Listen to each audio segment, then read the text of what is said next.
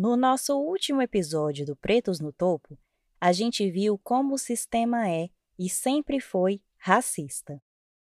Além da escravidão, quando a Lei Áurea foi promulgada, as pessoas negras foram abandonadas à própria sorte e sabotadas de todas as formas possíveis por uma sociedade e um Estado racistas que acreditavam na superioridade da raça branca e, consequentemente, no apagamento dos negros. Vimos também como o Brasil teve uma experiência diferente do resto do mundo nessa questão, porque aqui o racismo ganhou uma nova cara, um pouco mais sutil, mas ainda eficiente, chamada de democracia racial, que continuou atuando na manutenção dos lugares sociais pré-determinados, ou seja, pretos na base e brancos no topo. Ter contato com toda essa história e todos os seus detalhes e perceber como que atitudes do passado influenciam de forma muito negativa a estrutura da nossa sociedade até hoje, me levou a um bate-papo com uma mulher preta maravilhosa inteligentíssima e cheia de vontade de espalhar conhecimento por aí.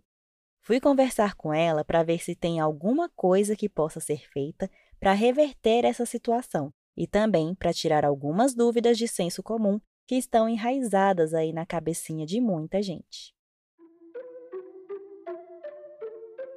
Eu sou Esther César e esse é o podcast Pretos no Topo.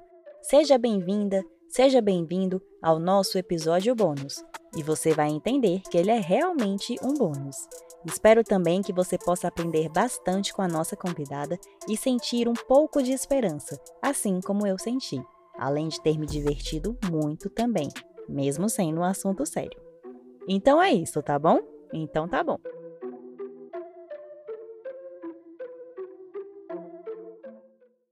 Eu sei que você está morrendo de curiosidade para saber logo quem é a nossa convidada, então não vou mais enrolar e vou deixar ela se apresentar. Apesar dela ter dito que não gosta muito de se apresentar porque é cansativo. Mas vamos lá. Meu nome é Sazana Assunção Martins dos Santos, eu tenho 34 anos, moro em Salvador, Bahia. A minha formação inicial foi em administração no Instituto Federal da Bahia. Depois eu fiz comunicação social e relações públicas na Universidade do Estado da Bahia. Em seguida, eu fiz uma especialização em educação profissional e um mestrado em educação profissional também por uma instituição pública que é o IFBA, né, o Instituto Federal da Bahia. Hoje eu estou fazendo um doutorado em gênero, né, em mulheres e feminismo que é o NEIM, lá na UFBA, mas também como uma professora, porque a minha prática profissional nos últimos nove anos, mais ou menos, foi sempre intercalada entre atividades administrativas e a docência. E essa docência é também voltada para o mercado de trabalho, para pessoas que estão no programa Jovem Aprendiz, para é, estudantes das escolas técnicas, requereu de mim uma busca por licenciatura. Então, minha, o meu currículo está desse jeito existem outras coisas no meio disso tudo, uma, né, um estudo de psicanálise, eu estou me formando agora como psicanalista. Eu vou fazer uma especialização em educação inclusiva. Então, tem um, milhares de coisas que me levaram a buscar mais qualificação para estar no mercado, mas, sobretudo, especialmente no meu mestrado, para que eu pudesse ser uma professora diferenciada. Então, meu currículo, por enquanto, é esse. É definitivamente um currículo, não é mesmo? E Sazana, já que você mencionou que tem várias coisas que você fez para poder ser mais qualificada para o mercado de trabalho e que a gente já viu que você com certeza é qualificada, me diz uma coisa, porque assim, uma das grandes justificativas que a gente vê dos empregadores por aí é de que eles não encontram mão de obra qualificada entre pessoas negras para trabalhar em suas empresas. E aí, trazendo para esse universo universitário, você mesma vem dessa área, né? Trazendo para esse universo onde a gente deduz que são pessoas qualificadas, porque, enfim, estão na faculdade e tudo mais, e que também agora é um público ocupando né, a maioria das cadeiras nas universidades, o, o público negro, a gente ainda não está vendo esses números refletidos no mercado de trabalho e muito menos em posições de liderança. Por que você acha que isso acontece? Tem algum problema com a qualificação desses jovens negros? Eu não penso que existe um problema com a qualificação das pessoas negras. Eu penso que existe um problema em admitir que elas são qualificadas o suficiente. As pessoas negras estão se formando nas universidades, elas são maioria porque existe uma política, né, que traz, que possibilita a entrada dessas pessoas na universidade, mas também a gente precisa pensar sobre a permanência delas na universidade. Se existe uma, um contingente de pessoas que se formam, talvez até exista um contingente maior que saem da universidade sem se formar. E aí a gente precisa refletir sobre essa questão. Só que nesse processo formativo, o que acontece é que as pessoas negras elas acabam também não tendo tanta oportunidade de experienciar a sua formação. Então, quando elas saem da universidade, elas não têm a experiência que o mercado exige, que já estava exigindo dela até desde, desde antes.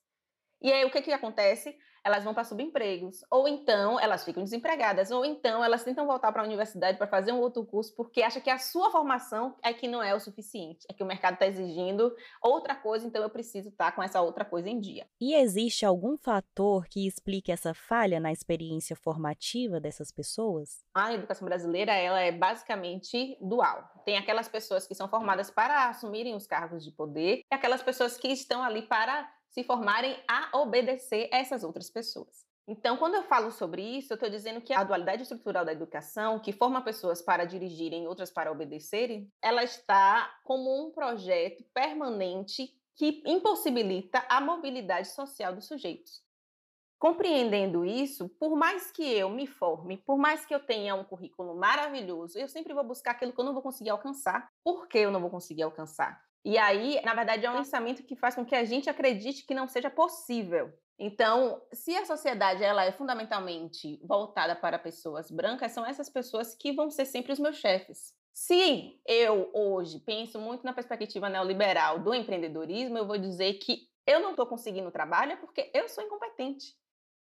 Existe uma complexidade tão grande nesse sentido que, pensando a, a, a diferença entre pessoas brancas e negras, ela se dá muito pelo acesso aos espaços de poder, inclusive nas instituições. Mesmo que a gente possa oferecer, e aí a gente fala também da lei de cotas, né? Que a gente possa oferecer a oportunidade formativa para pessoas brancas e negras, existe um racismo estrutural que possibilita para essas pessoas brancas mais acesso a esses espaços, que possibilita vantagens. Então é o mesmo que a gente disse assim, olha, vamos botar uma largada aqui, todas as pessoas vão correr no mesmo, no mesmo ritmo e a mesma distância, ok? Só que essa pessoa negra, ela está subnutrida, ela não se alimenta, ela não dorme, então o desempenho dela, consequentemente, vai ser prejudicado. Mesmo que a gente fale no sentido de, né, partida de largada igual, aspas, a gente precisa entender que para as pessoas negras esse igual precisa antes suprir várias necessidades que as pessoas brancas não têm.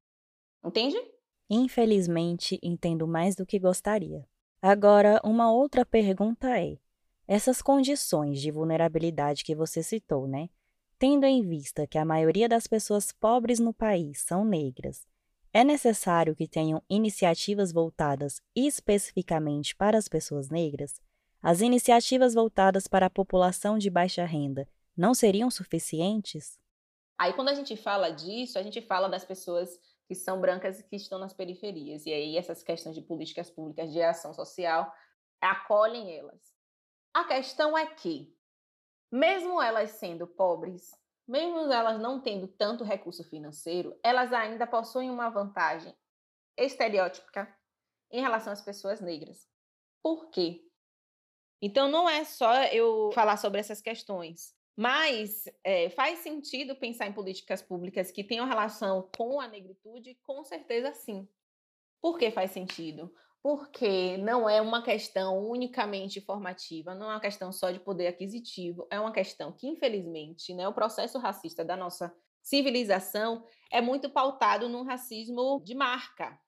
O que é o racismo de marca? Né? O racismo que está relacionado ao seu fenótipo, sua, sua forma, né? o seu cabelo, a sua cor. Eu não posso descartar a possibilidade de pensar em ações que efetivamente coloquem esses indivíduos dentro de uma organização que, é, que incida diretamente no índice de desemprego, porque também somos a maioria de pessoas desempregadas. Né? E não é apenas uma questão de número, é uma questão que a gente já debateu aqui, é uma questão no sentido de não dar oportunidades, é uma questão que vem num cunho social muito forte e a gente precisa trabalhar essas questões. Não existe pensar apenas em políticas públicas sem olhar o conjunto. Não existe questionar a, existência, a possibilidade de políticas públicas ou de cotas raciais pensando só num elemento pontual. Ah, porque as pessoas negras têm a mesma capacidade de entrar na universidade que as pessoas brancas. Não é verdade, não é só isso, uma questão de capacidade intelectual. Não é isso. Existe uma conjuntura que possibilita ou não você ter um pouco mais de acesso a esses espaços. Nós vimos no ano passado várias polêmicas envolvendo a Magazine Luiza por fazer um processo seletivo trainee apenas para jovens negros. Naquela ocasião, a empresa foi acusada de racismo reverso. Sazana, eu te pergunto, faz sentido essa acusação?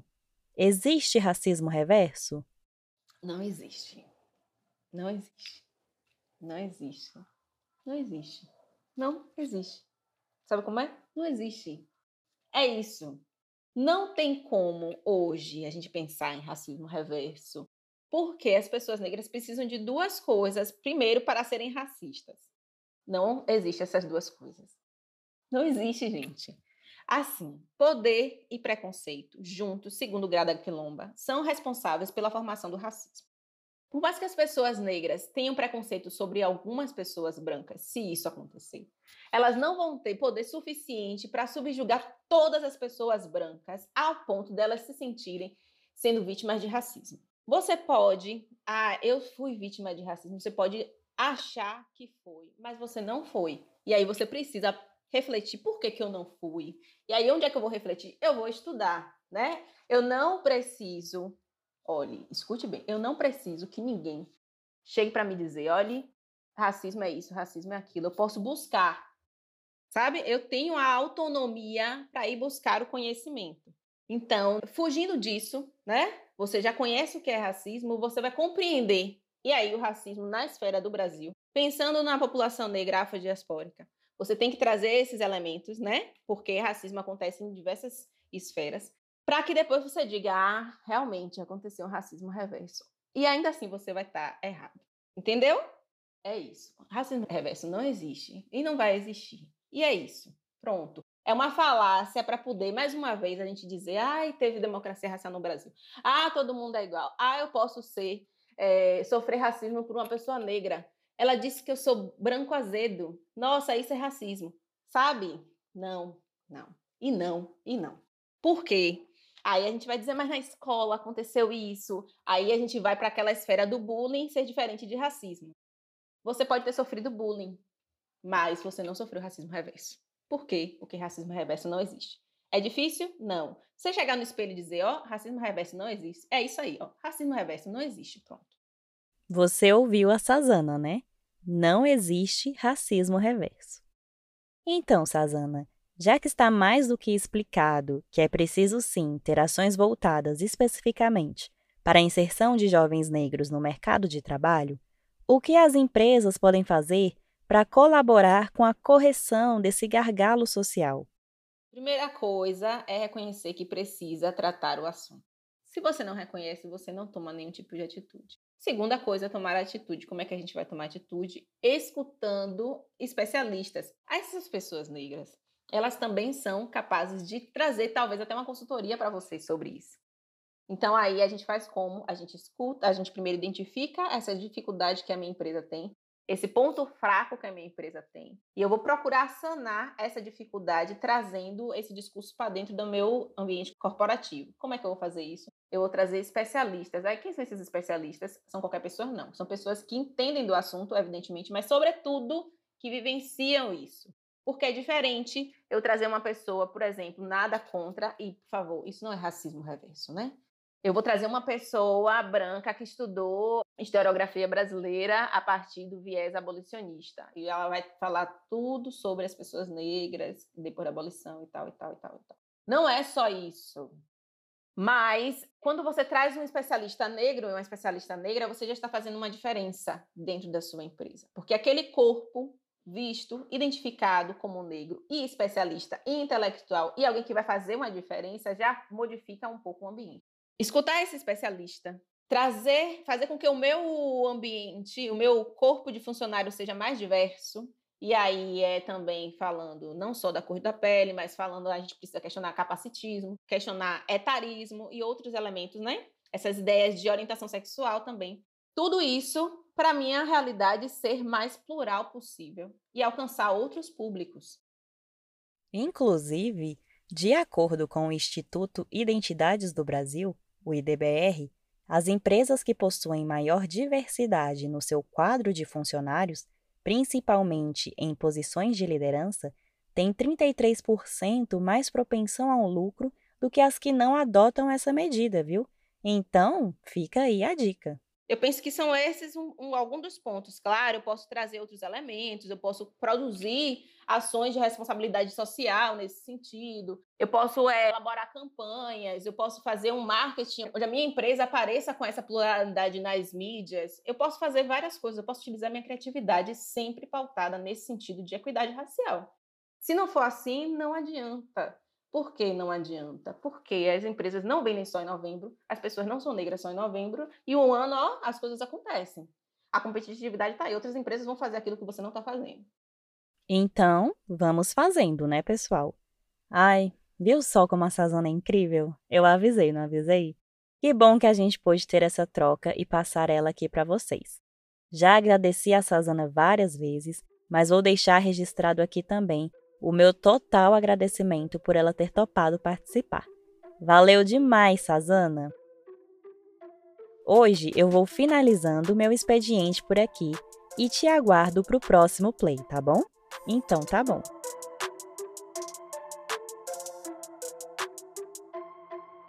Este episódio foi produzido, roteirizado e narrado por mim, Esther César. A edição do som é do Lucas Justino. A identidade visual do Pretos no Topo é do Guilherme Alves e contei com o apoio técnico do Vinícius Vinhal. A orientação deste trabalho é do professor doutor Elton Bruno Pinheiro. O Pretos no Topo também está no Instagram, no arroba Pretos no Topo, com dois Os, entre o T e o P. Segue lá para ficar por dentro das novidades e dar aquela moral pra gente. É isto!